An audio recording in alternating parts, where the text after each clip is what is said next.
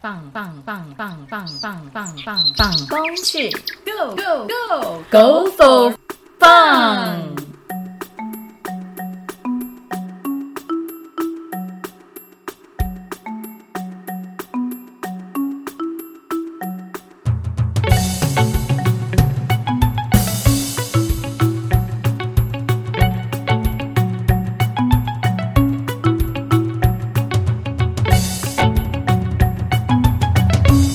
Hello，大家好，欢迎收听放风趣，我是物理系蔡富安。我是物理系赵子佑。我是应数系刘承勋。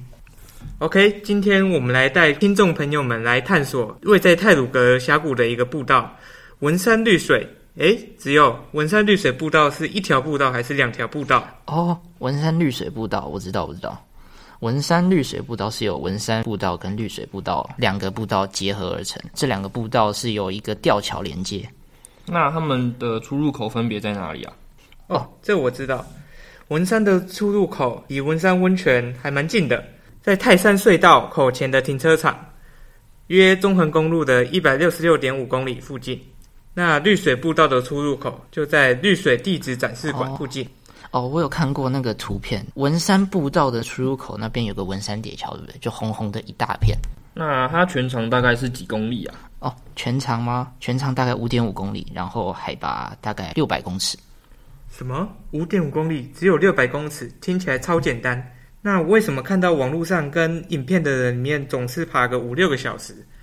我想是因为那边地势很难走吧，可能要拉个铁索。哦，这个就由我来说明。因为东部的断层海岸地形，再加上沿路有很多狭窄的道路，有些路段它还要扶着绳索前进，它的另外一边就会是悬崖峭壁，所以可能会走花费比较多的时间。难怪我看过那个旅游团在经过文山绿水步道，那些都是两天一夜的那种很大型的旅游。毕竟文山绿水步道想要进去，可是要申请入山证的。而且看网络上的人爬，他们都是要手脚并用，他们的大腿直接炸开来。可能也是因为泰鲁格国家公园他们的地形长期经过利物溪的切割，那边的地形国小可能就有教过，那里鬼斧神工嘛。毕竟上上下下的路段实在太多了，而且有些路段还是要攀爬着铁索往上爬。那我想问一下陈寻，你知道那边有什么风景啊？风景的话，文山绿水步道它沿途可以看到许多的溪流，因为它离雾溪经过嘛。只要去对季节的话，还可以看到山头上面红色的枫树跟梅花，还有一大片的原始森林。上面好像有原住民住过吧？有原住民住过，那是哪一组的原住民啊？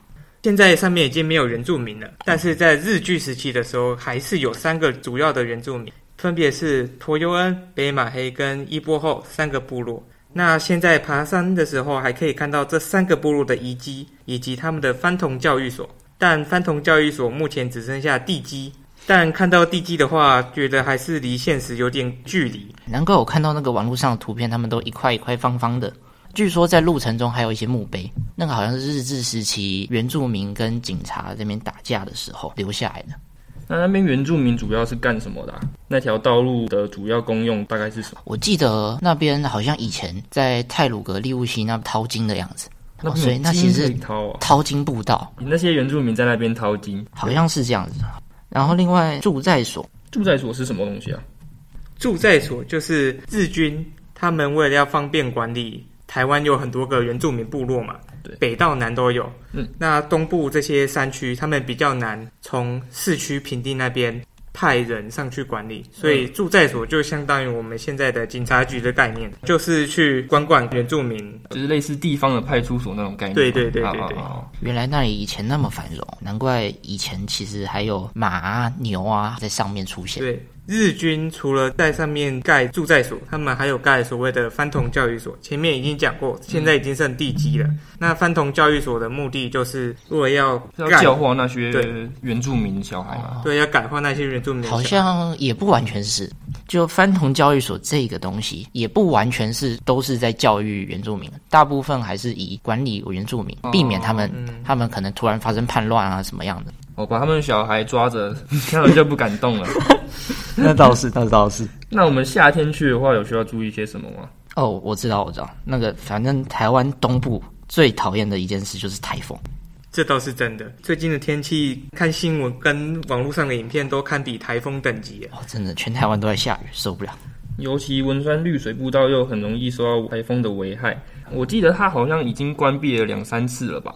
之后又重修，然后又开放，然后再关闭，又重修，然后又开放，已经来来回回很多次了。哦，对，所以我推荐比较推荐去的季节会是春秋。